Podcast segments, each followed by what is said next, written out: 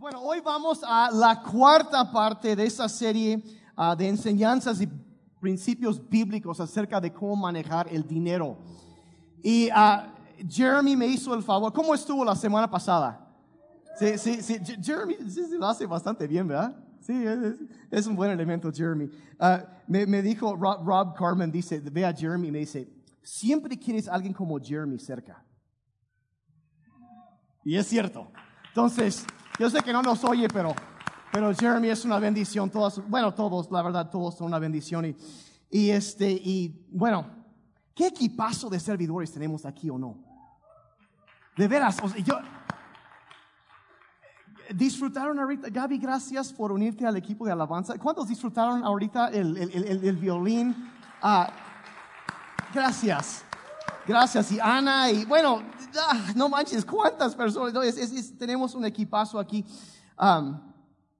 Si nos vemos bien como iglesia es por ellos, no por mí. Entonces, este, entonces qué maravilloso equipo tenemos. Entonces, ¿cómo manejar las finanzas? Entonces, Jeremy estuvo llevando la semana pasada y empezamos a hablar, a, ver este tema acerca de las leyes de la siembra y la cosecha. Y hemos estado hablando ya, por hoy es la cuarta instalación ya, pero de principios y, y en- entra- antes de empezar de ver cómo manejar el dinero, teníamos que ver qué es la perspectiva de Dios acerca del dinero, de los bienes materiales, de todo eso. Y así empezamos. Hace 15 días hablamos de la importancia de vivir con contentamiento. Si tus deseos exceden tus ingresos, estarás en graves problemas. Y a veces no podemos ajustar tanto los ingresos, podemos ajustar los deseos. Sí, y necesitamos vivir dentro de todo. Entonces, requiere la salud financiera, requiere de un cambio de nuestra manera de pensar. Si hay algo que la Biblia dice, que si tú quieres que tu vida sea transformada, tienes que pensar de una forma diferente. En Romanos habla de, de- de- cómo es que, que serás transformado por medio de la renovación de tu entendimiento, de pensar en una manera diferente. Y si yo pudiera resumir lo que estamos viendo hasta ahorita en esta serie y voy a decir algo aquí, esto va a ser bastante tuiteable si alguien quiere hacerlo, pero lo vas a querer anotar cuando menos. La moraleja de lo que hemos vivido, de lo que hemos visto hasta ahorita es lo siguiente. Vive como nadie más para que después puedas vivir como nadie más. ¿Captaron eso?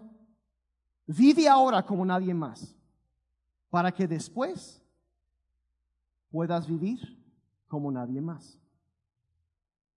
Una vez escuché a alguien que decía, haz lo que tengas que hacer cuando lo tienes que hacer, para que puedas hacer lo que quieras hacer cuando lo quieras hacer. Eso también estuvo muy bueno y todos me están viendo, "Eh".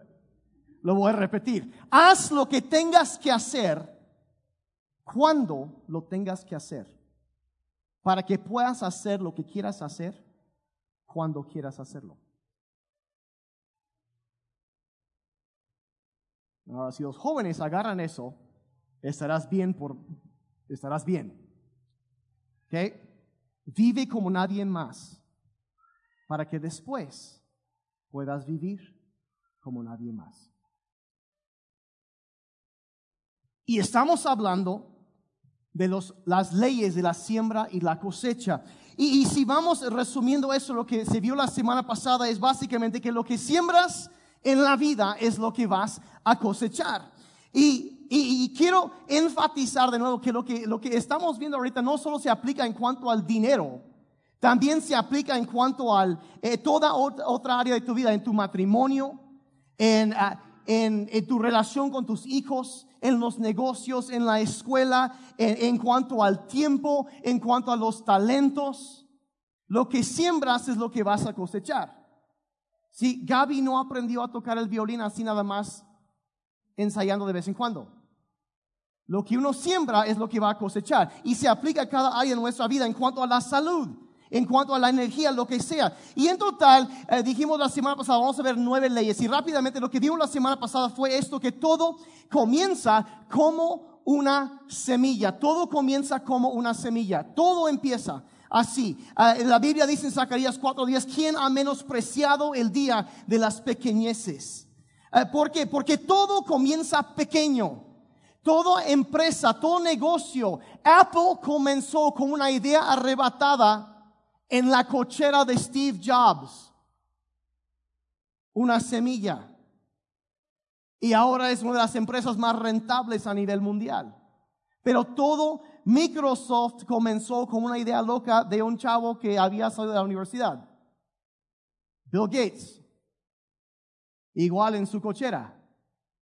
Una semilla, algo pequeño. Todo, todo, todo en la vida comienza con una semilla. Matrimonio así empieza.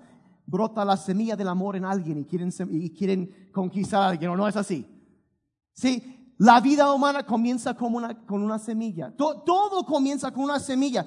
Y nunca la Biblia, y no debemos menospreciar el, el poder de una semilla. Es como dicen que tú puedes decir cuántas semillas hay en una manzana, pero no puedes decir cuántas manzanas hay en una semilla.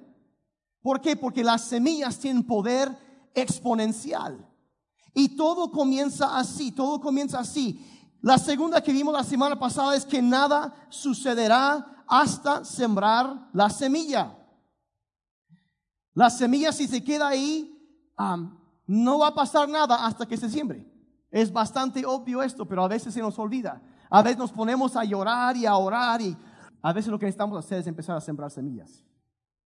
Es empezar a sembrar. Porque nada va a suceder hasta que sembramos la semilla. Dijimos que cuando tengo una necesidad, siembro una semilla. Nada sucederá hasta que se, siembra. Después vimos que lo que siembro es lo que voy a cosechar. Así de fácil. Si yo siembro frijoles, voy a cosechar.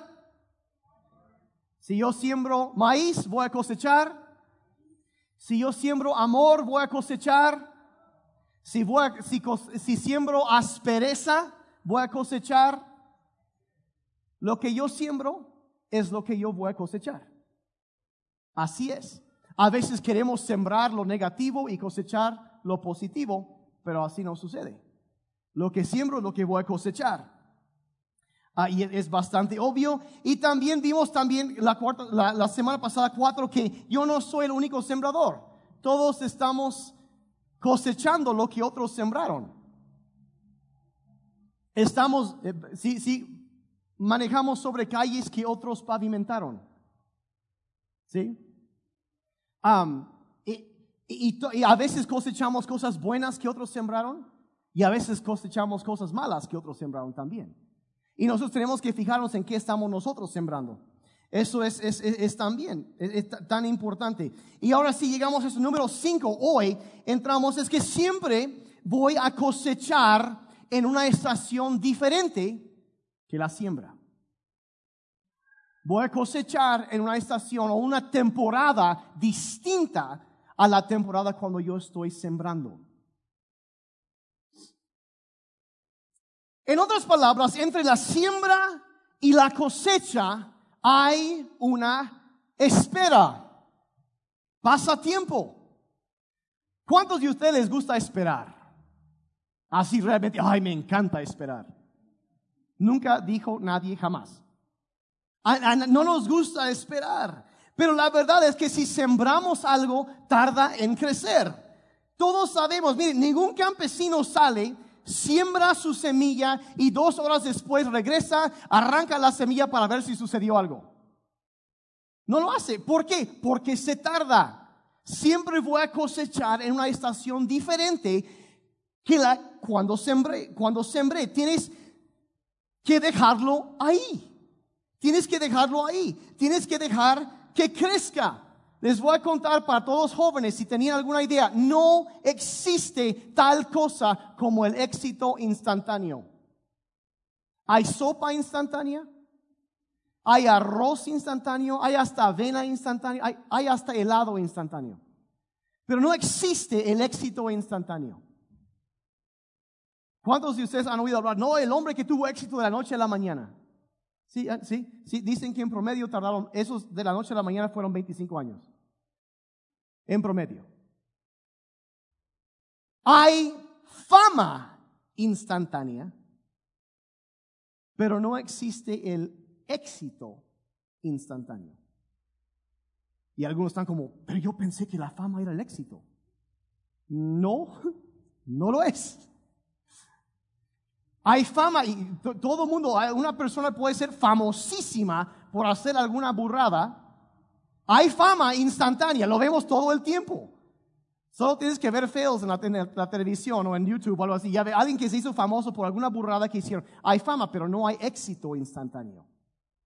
Se tarda, se tarda, va creciendo. La Biblia nos enseña que hay estaciones, temporadas en la vida. Eclesiastes 3, versos 1 y 2 Dice así, todo tiene su momento oportuno y hay un tiempo para todo lo que se hace bajo el cielo.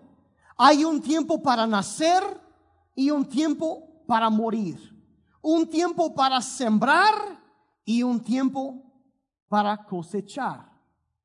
Son tiempos diferentes. Así que entre el ahora y el entonces hay una espera. Nadie le gusta esperar, pero así es el asunto. Sembramos en una estación y cosecharemos en otro. Y lo que sucede aquí es que mientras yo espero, Dios trabaja. Cuando yo empiezo a sembrar algo pensando a futuro, invirtiendo, sembrando en la vida de alguien más, lo que sea, Dios empieza a trabajar. Y la verdad, a veces o no, a veces sentimos que nada está sucediendo.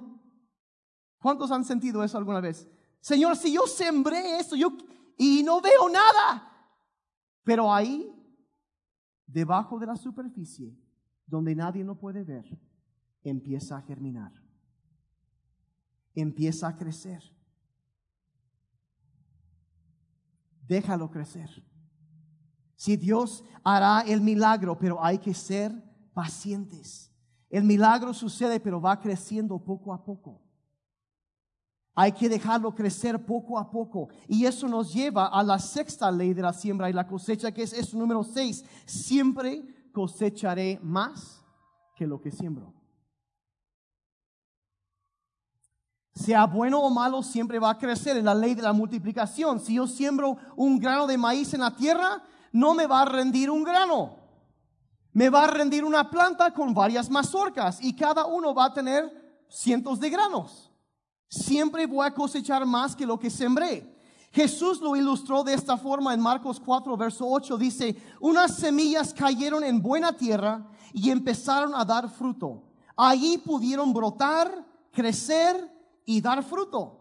Algunas plantas produjeron 30 granos por semilla, otras 60 y otras 100. Entonces lo vemos desde la perspectiva de inversiones, de dinero, lo que sea, que algunas inversiones rinden más que otras, pero rinden. Y hay diferentes, ah, la cosecha puede variar, pero siempre voy a cosechar más que lo que, que, lo que, lo que siembro. Siempre es más que lo que uno siembra. Entonces eso nos lleva a la séptima ley, que es esto, puedo incrementar mi cosecha si siembro más semilla. Ahora, yo sé que lo que estoy hablando es hasta ridiculosamente obvio, ¿no?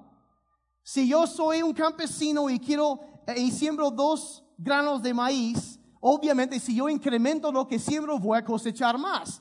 Y eso, eso es lo que nos enseña, la ley de la proporción. Si siembro mucha semilla, tendré cuánta cosecha?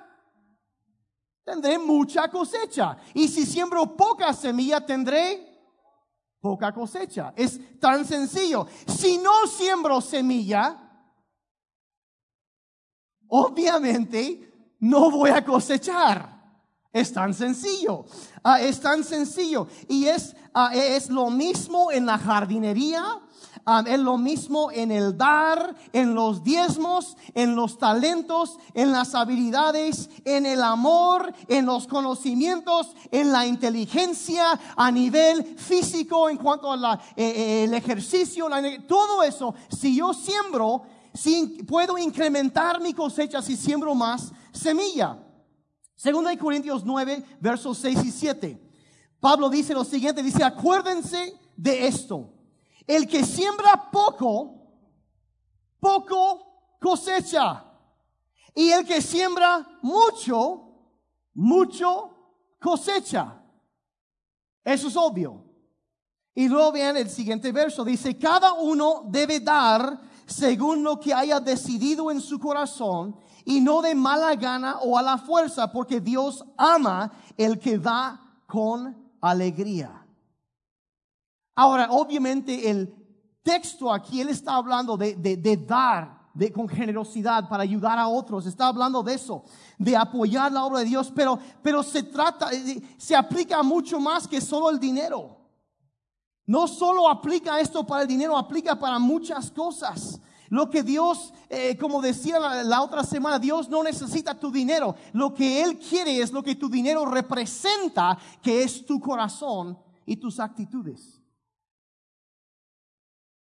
La Biblia dice, nos enseña que tú puedes conocer las prioridades de una persona o saber en dónde está el corazón de una persona al ver en dónde está su dinero. Hay personas que su prioridad en la vida es su camioneta nueva o el iPhone 47X, triple X Max Plus, no sé qué tanto más, que por ahí dijeron que puedes colar una losa en tu casa en lugar de comprar ese teléfono, pero hay gente que ahí están formados para comprarlo. Y ves prioridades, ves prioridades, donde está tu tesoro, tu dinero, ahí está tu corazón. Y lo que Dios está diciendo es, revelas tus prioridades con cómo usas tu dinero. Entonces, ah, e, e, está, está hablando de eso. ¿Qué es una semilla? De sembrar una semilla. ¿Qué es? Es algo que yo valoro. Si, y por ejemplo, si yo empiezo a dar e impartir sabiduría o sembrar sabiduría en la vida de alguien, yo voy a cosechar sabiduría. Si yo empiezo a dar amor, voy a recibir amor. Si yo ah, soy generoso y amable, la gente, yo estoy sembrando lo que yo valoro y voy a cosechar lo que yo estoy sembrando. ¿Me están siguiendo? E, es tan sencillo. Ah, entonces podríamos decir lo siguiente, que una semilla es algo que yo suelto en lugar de guardar.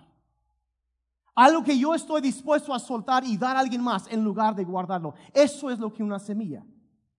Yo lo siembro, lo doy para, algo más. Y la ley, esa ley funciona para todos. Yo sé que he estado diciendo eso, pero la verdad, estas leyes funcionan, aunque tú no seas cristiano, estas leyes funcionan. Funcionan. Ah, una persona, por ejemplo, que maneja su negocio con humildad, con generosidad, con integridad y sigue las leyes de la siembra y la cosecha, es, una, es un empresario o una empresaria que va a ser prosperado. Porque la Biblia dice, vean esto, Proverbios 11, 24 y 25. Dice, hay quienes dan con generosidad y reciben más de lo que dan. O sea, hay una persona que da, es liberal, generoso con la gente, quizá con sus empleados, con la gente, es y recibe más de lo que da. Pero hay quienes son tacaños y terminan, ¿cómo dice? En la pobreza. ¿Por qué? Porque vas a cosechar lo que siembras. Y vean esto, verso 25. El generoso prosperará y el que ayuda será ayudado. ¿Cuántos les gustaría ser ayudados? Sí, sí, sí, hay que ayudar. Porque el que ayuda será ayudado. Y el, el, patrón, el empresario, la persona que empieza a valorar y a preparar e invertir en sus empleados, sí, de vez en cuando uno sí se nos vuelve en contra y bueno, sucede. Pero cuando hacemos eso, lo agradecen y empieza a crecer todo. El que ayuda será ayudado. Es el, el, principio de la proporción. Si yo puedo incrementar mi cosecha si siembro más semilla. Número 8. Ya vamos de salida con esto. El tiempo para sembrar es ahora. Todo comienza con una semilla. Nada sucederá hasta que siembran la semilla. Lo que siembro es lo que voy a cosechar. Voy a cosechar más que lo que siembro. Puedo incrementar mi cosecha si siembro más. Y el tiempo para sembrar es ahora. Y algunos me están viendo con cara de que, ¿qué qué? ¿No has visto las noticias? Es que están diciendo esto y esto y todo esto y esto. O ahora es el, es el momento para hacer los cambios necesarios para manejar bien nuestras finanzas. Es el momento de empezar a sembrar. El tiempo es ya. No debemos esperar un mejor tiempo. El tiempo es ya. Una de las cosas que yo he aprendido en la vida es que cuando tú oyes a una persona decir, algún día voy a, lo que eso en la, en la vida real significa es que ningún día voy a, si algún es ningún, es hoy. La cosa es empezar. No es, ay, es que vamos a esperar hasta que eso, uno de esos días voy a llenarse el espacio en blanco. Voy a empezar esto, voy a empezar aquello. Le me voy a declarar a esta chica o algo así. Y, la, y si te esperas, si te esperas, si te esperas, puede que sí, puede que no. Pero si nunca tomas el paso, nada sucederá hasta sembrar la semilla. Tan re serios el día de hoy, ¿eh?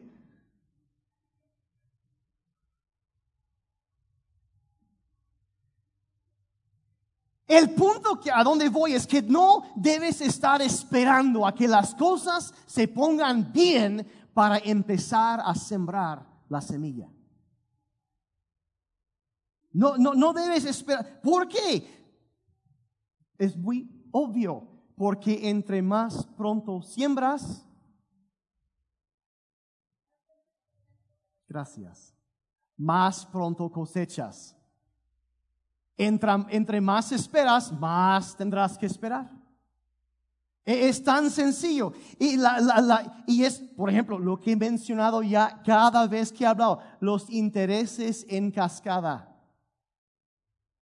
Ganar intereses sobre intereses, invertir tu dinero ganar dinero sobre eso y después volver a invertir y ganar sobre eso. Y Albert Einstein dijo que es la fórmula que convierte tu plomo en oro.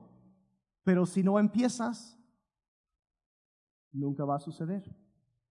Y entre más tiempo esperas para sembrar, más tiempo esperas para cosechar. ¿Quieres que eso trabaje a tu favor durante tanto tiempo como sea posible? ¿Quieres eso? ¿Quieres eso? Vean lo que la Biblia dice, Eclesiastes 11, verso 4. Dice, esperar el clima perfecto nunca permitirá la siembra. O sea que tú estás, si tú estás esperando el momento perfecto para hacer ese negociazo, Si tú estás esperando el momento perfecto para proponerle matrimonio, sí, nunca va a suceder. Sí, nunca permitirá la siembra. Si tú tienes que hacer que suceda. Porque solito no se va a dar. Nunca permitirá la siembra. Dice, y creer que lloverá todo el tiempo e impedirá que se recojan las cosechas. Por ejemplo, mi papá tiene un campo grande enfrente de su casa. Viven junto a un río y tiene un campo de como dos hectáreas de, que, cortan este, para, para paja, para animales cada año. Entonces lo que sucede es que llega y siempre es como un poco riesgoso, ¿no? Porque si dejan el pasto y está creciendo y está todo el campo, está lleno de, de, pastos y todo con su semilla y todo, si, si no lo cortan a tiempo, revientan los granos y cae y el valor nutricional de la, de la paja cae y desaparece, se vuelve paja. Ya no es este alimento para los animales. Pero si cortas demasiado pronto, Y si está todavía en temporada de lluvia, si lo, entre lo que lo cortan y llega la máquina para levantarlo, si cae lluvia, se echa a perder porque le, sale hongo a todo y se, echa a perder. Entonces, y esa es la cosa, tú tienes, entonces, ¿qué hace él? Bueno, checas el pronóstico y en Oregon, bueno, básicamente, si no están seguros, probablemente va a llover. Así es allá. E, y entonces cada año, dos veces que lo cosechan, siempre es, es, ¿será? ¿No será? Entonces sí, de que corres peligro, sí, podría llover. Pero si no lo haces, si te la pasas todo el tiempo esperando, es que voy a esperar y esperar, se echa a perder la cosecha. Entonces lo que sea, tienes que moverte en contra de tus temores, de tus preocupaciones, que hemos ya hablado de eso. Entonces, si estás anotando, anota lo siguiente. Perfección paraliza potencial. Perfección paraliza potencial. Tienes mucho potencial, pero si esperas perfección, paralizas tu potencial. Perfección paraliza potencial. Esperar el momento perfecto nunca va a llegar. Tienes que el tiempo para sembrar es ahora. Es ahora. Es, eh, eh, eh, si, esperas condiciones perfectas para avanzar, no va a suceder. Así que lo que vas a hacer, ¿qué fue lo que Jesús le dijo a Judas? Lo que vayas a hacer, hazlo pronto. Claro, no estoy diciendo que alguien salga y traicione a Jesucristo. No, no, no, no estoy diciendo eso. Pero, pero el principio es lo que vas a hacer, hazlo. Toma un paso en fe. Siembra algo. Porque nada va a suceder hasta sembrar la semilla.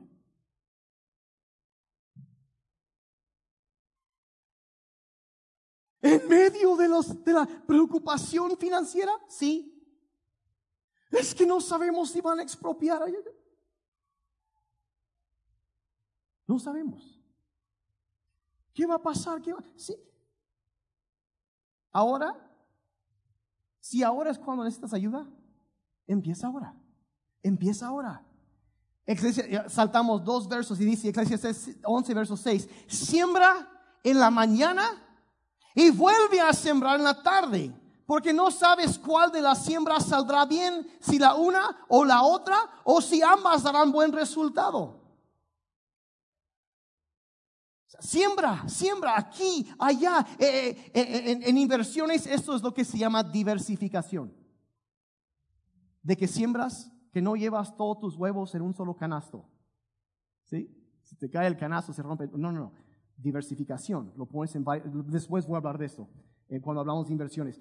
Pero eh, eh, eso simplemente debes estar sembrando algo. ¿Qué vas a sembrar hoy? Y eso nos lleva al siguiente pasaje ahí en sus bosquejos, 2 Corintios 9, verso 10. Dice, pues, dices que yo no tengo mucho, pero dice, es Dios quien provee la semilla al agricultor y luego el pan para comer. O sea, primero provee para semilla, hace que eso crezca y se convierte en pan para comer. Es un proceso, es un proceso.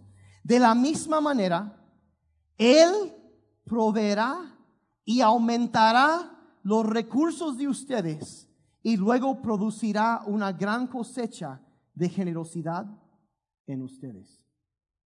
¿Cuántos quisieran recibir eso? Esa es una buena promesa de parte de Dios, ¿verdad? Dice, yo no tengo algo, si tenemos, Dios provee algo para sembrar. Quizá es una idea, podríamos hacer esto. Quizá es, puedo afinar esto en mi negocio y, algo va a crecer como resultado de eso. Y empezamos a mover, porque ahora es el momento de hacer una afinación, un cambio, sembrar la semilla para el futuro. Entre más das, más recibirás. Es la ley de la generosidad. ¿Me están siguiendo hasta ahí? Están bien serios, en serio, no sé por qué. Me da miedo de repente cuando todos están así. O están pensando. Eso es bueno. Eso es bueno. Así somos transformados. ¿Están listos para la novena ley? Que aquí va, ya es la última, con eso ya voy a terminar.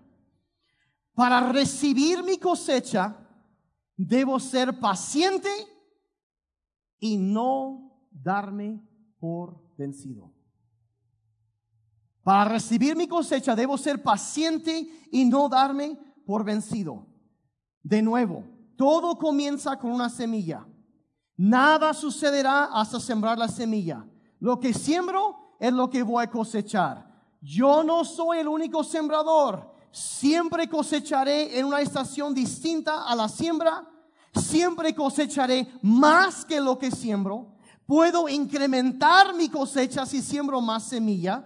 El tiempo para sembrar es ahora y para recibir mi cosecha debo ser paciente y no darme por vencido. ¿Por qué? Ya lo dije, porque entre la siembra y la cosecha hay una espera. Hay una espera. Siembras en una estación, en un tiempo, en una etapa de tu vida, en una etapa de tu relación, en una etapa de tu negocio, y vas a cosechar en otra. Y siempre se tarda un tiempo. Es un principio del reino de Dios. Jesús dijo en Marcos 4, 26 al 28. Dice Jesús continuó, el reino de Dios se parece a quien esparce semilla en la tierra, sin que éste sepa cómo. Y ya que se duerma o que esté despierto, día y noche brota y crece la semilla. La tierra da fruto por sí sola. Primero el tallo, luego la espiga y después el grano lleno en la espiga.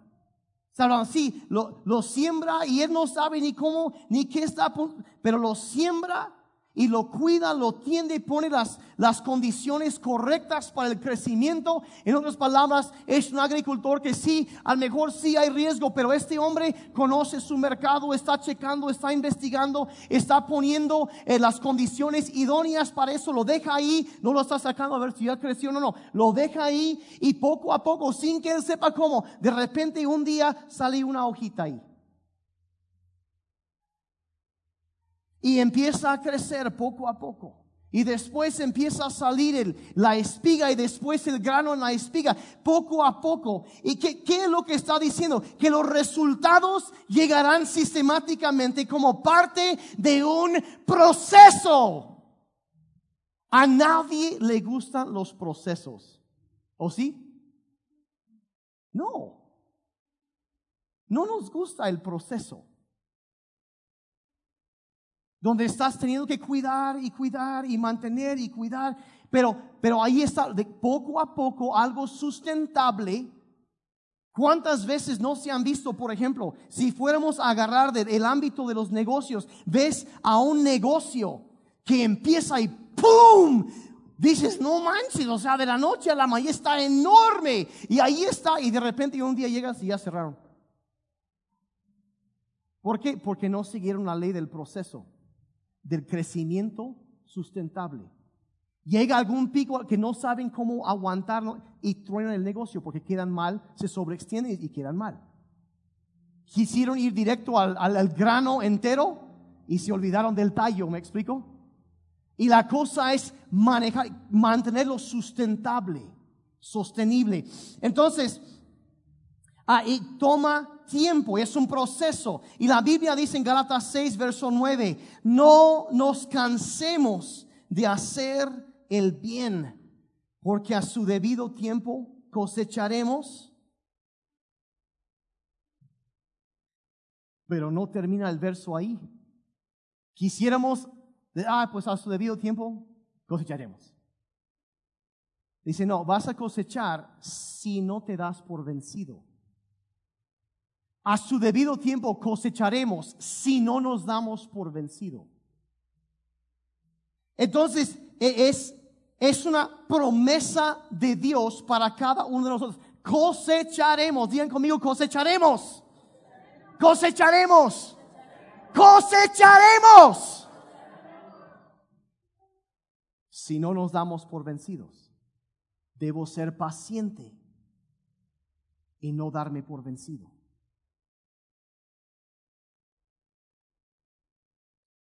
Es y es- eso, eso es una promesa de parte de Dios para cada uno de nosotros.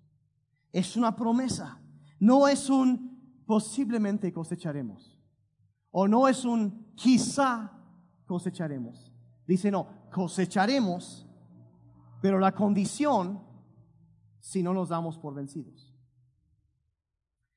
En otras palabras, tienes que aguantar y esperar mientras Dios sigue haciendo su obra.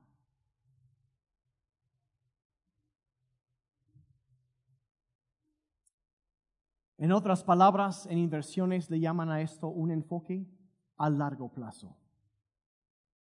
No a corto plazo, largo plazo. Eso es lo que está hablando aquí, está hablando de esto. Ok, ¿todos bien hasta ahí? Ok, porque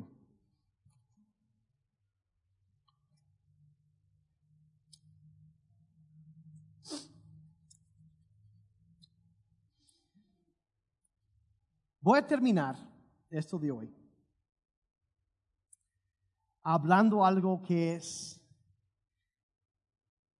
de un pasaje de la Biblia que ha sido para mí, anoche platicaba con Mari, este pasaje ha sido para nosotros, lo hemos vivido, no saben en cuántas maneras y cuántas veces.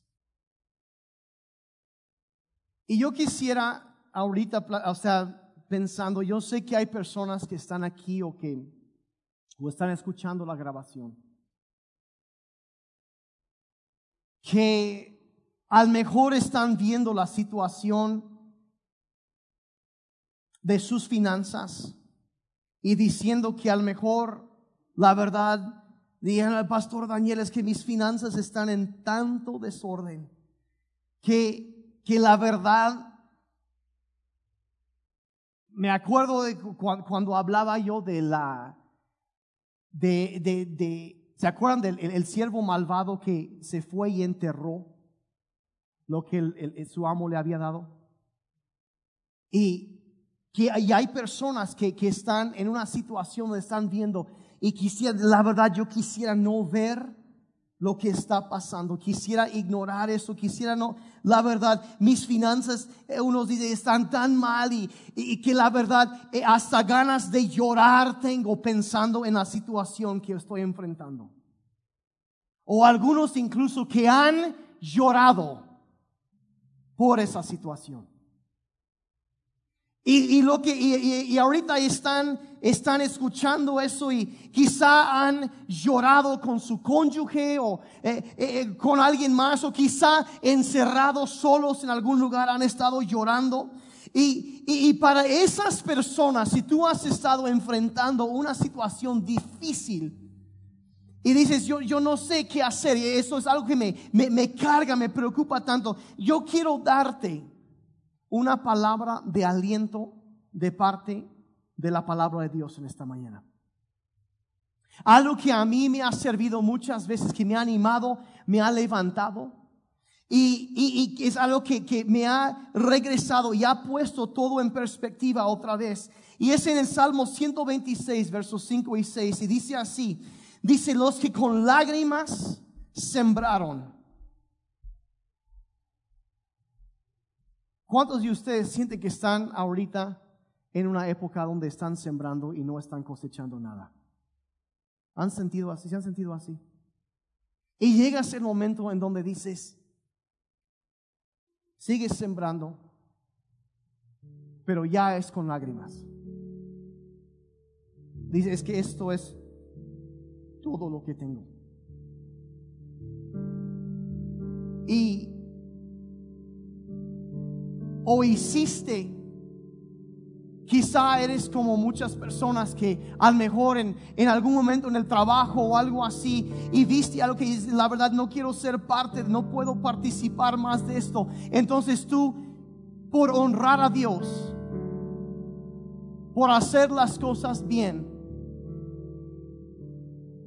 sembraste integridad y ahora estás llorando pensando por qué Dios si yo te honré, por qué me corrieron después, por qué me hicieron esto.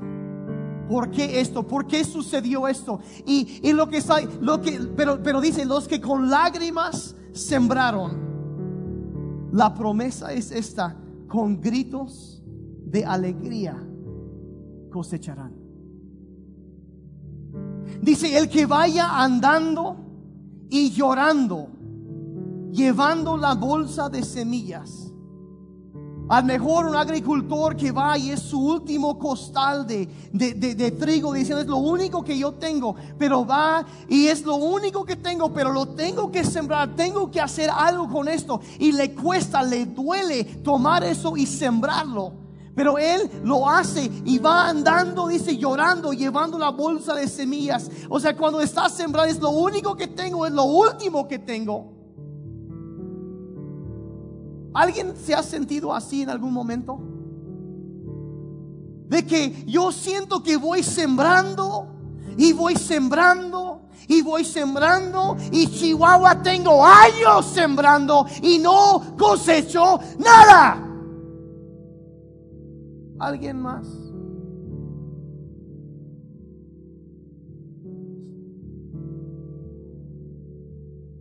Dice, volverá gritando de alegría, llevando manojos de trigo. O sea que no te desanimes, no te desanimes, nunca subestimes el poder de una semilla. Nunca subestimes el poder, pero nada va a suceder hasta no sembrar esa semilla. Y, y yo voy a cosechar lo que yo sembré.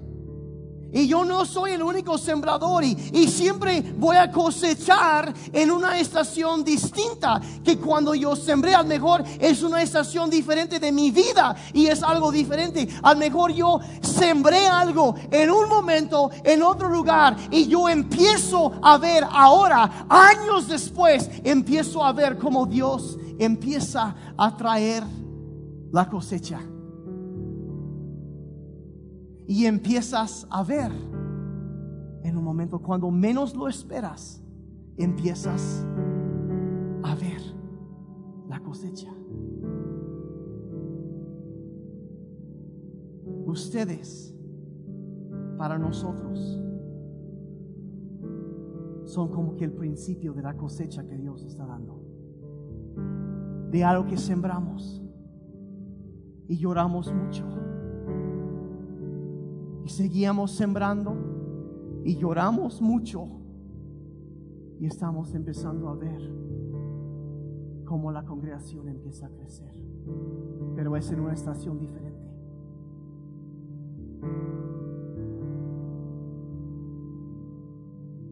Siempre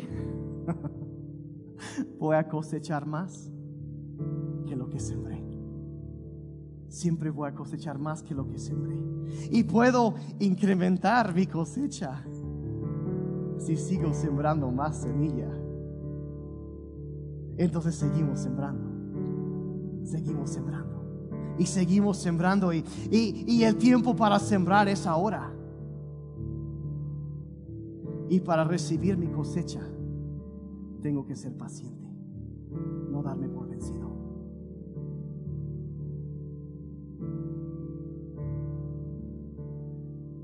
Porque el que vaya andando y llorando, llevando la bolsa de semillas, volverá gritando de alegría, llevando manojos de trigo. Entonces quiero pedir que cierren sus ojos un momentito. Y hago esto porque quiero pedirles que piensen, que reflexionen. Yo la verdad creo, y yo, yo sé que cuando toco temas así que no, a mejor no he dado muchos ejemplos concretos de eso por la razón que dejo lugar al Espíritu Santo a hablar a diferentes personas. Y yo creo, yo ahorita yo veía como, como si fuera que el, foco se le prendiera a algunas personas ahorita. Vino una idea. Dios depositó una semilla en tu mente ahorita. Y tú pensas, te vino una idea. Eso es una semilla. Y nada va a suceder hasta que tú siembres esa semilla. Todo comienza como una semilla. Y eso es lo que dice ahorita que leímos de pasar, que Dios es quien da semilla al sembrador. Al mejor sembró ahorita una idea en tu mente. Sembró algo, sembró algo. Quizás algo que debes sembrar en cuanto a tus finanzas, en cuanto a tu matrimonio, en la relación con tus hijos, en tu negocio, alguna idea. Él dijo, sabes que esta es la semilla que tú necesitas sembrar ahorita. Esta es la semilla.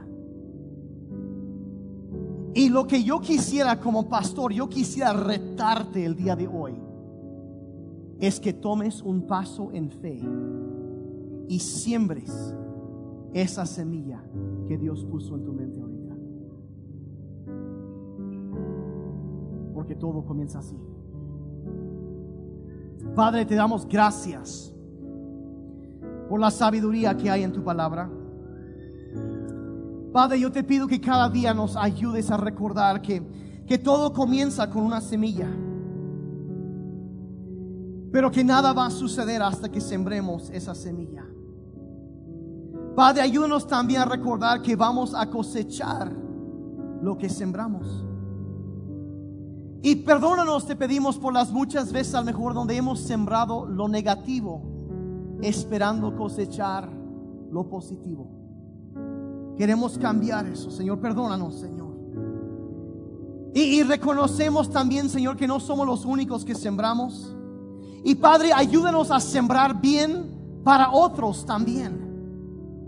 Padre, ayúdanos a reconocer la estación actual de nuestras vidas y no olvidar que hay, hay que esperar la cosecha, que tú estás trabajando a nuestro favor.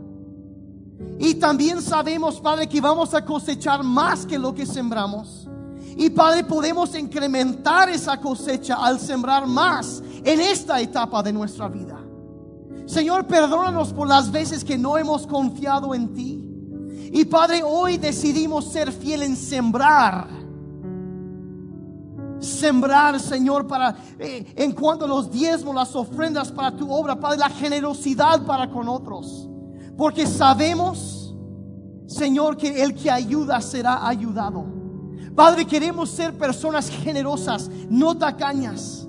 Queremos aprovechar esta etapa de nuestra vida para sembrar el bien y Padre, yo te pido tanto por mi vida como para la vida de cada persona que está aquí o escuchando esta grabación, que Padre nos ayudes, Señor, a no desanimarnos mientras esperamos el milagro que tú estás haciendo, que tú estás preparando, la cosecha del bien que tú tienes preparado para cada uno de nosotros.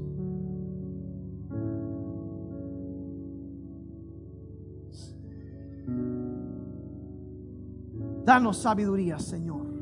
Danos, concédenos, Padre, paciencia. Te lo pedimos en el nombre de Jesús.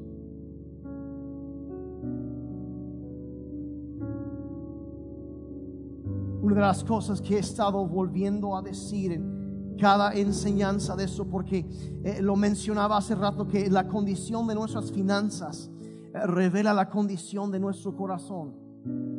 Y es como lo dije hace, hace, hace varias semanas y he estado recalcando que las finanzas fuera de control son señal de una vida fuera de control. Y hay momentos donde nos damos cuenta de lo que está pasando y para poner y, lo que, para decirlo así, llamarlo así, lo que necesitamos es tener un nuevo gerente en nuestra vida. Alguien que guíe nuestra vida, que nos diga, sabes que hijo, hija, necesitas hacer esto y nos dé sabiduría. Y ese es Dios, ese es el Señor Jesucristo, que viene para, y es lo que significa decir que Él sea el Señor de nuestra vida. Es, es, es, es decir, yo quiero que tú guíes, que dirijas, que, que, que, que seas el gerente de mi vida. Y quizá ahorita tú estás aquí, alguien te invitó y, nos da mucho gusto que nos acompañes de veras si vienes por primera vez. Pero quizá tú nunca has oído de alguien dice, ¿sabes que Necesitas acercarte a Dios. Y aunque lo que yo enseñé ahorita aplica, hay algo todavía mejor que sucede cuando nosotros entregamos nuestra vida por completo a Él y hacemos lo que Dios nos puso aquí en la tierra para hacer. En lugar de siempre tratar de hacer lo que a mí me dé la gana.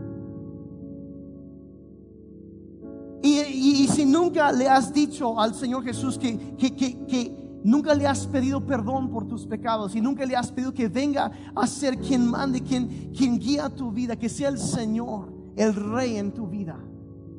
Yo quisiera ahorita con todos los ojos cerrados, si tú nunca has pedido a Dios que te perdone por tus pecados, Él dice que Él, Él dice que confiesa sus pecados, Él es fiel y justo, es bueno para perdonarlo y limpiarnos de toda maldad. Tú puedes salir de aquí el día de hoy en paz con Dios, sin culpa de tu pasado, porque Dios borra y quita todo eso. Con una nueva perspectiva, es, es más, como la Biblia dice, ser una nueva criatura, ser una persona nueva, que las cosas viejas pasaron y todas son hechas nuevas.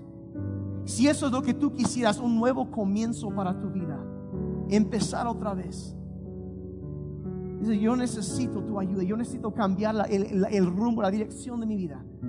Ahí en tu lugar, con los ojos cerrados. No hago eso para, para exhibir o balconear a nadie, pero Jesús dijo, el que me reconoce delante de los hombres, yo lo reconoceré delante del Padre también. Si tú quieres entregar tu vida a Jesucristo esta mañana, ahí en tu lugar, levanta tu mano por un momento. Y quieres pedir perdón por tus pecados. Sí, veo, veo, sí, gracias. Gracias, gracias. Lo pueden bajar, sí, gracias. Nunca lo has hecho. Gracias. Si hay alguien más, dice, yo necesito entregar mi vida a Jesucristo. Es un momento sagrado esto.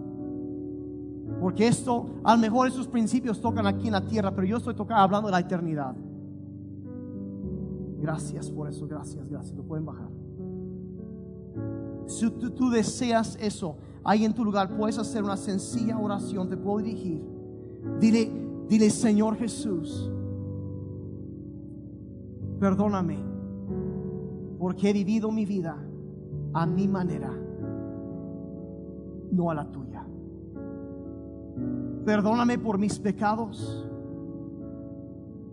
Perdóname por las veces que me lastimé a mí mismo, lastimé a otros y te lastimé a ti. Perdóname. Te pido que vengas a mi vida que seas mi Señor, mi Salvador. Que me des de tu Espíritu Santo, me des poder para vivir una vida que te agrada y que me ayudes a cumplir el destino que tú deseas para mí. Gracias por adoptarme como hijo, como hija tuya. En el nombre de Jesús. Todo el pueblo de Dios dijo amén. Amén y amén. Den un aplauso a Dios por vida nueva. Vida nueva.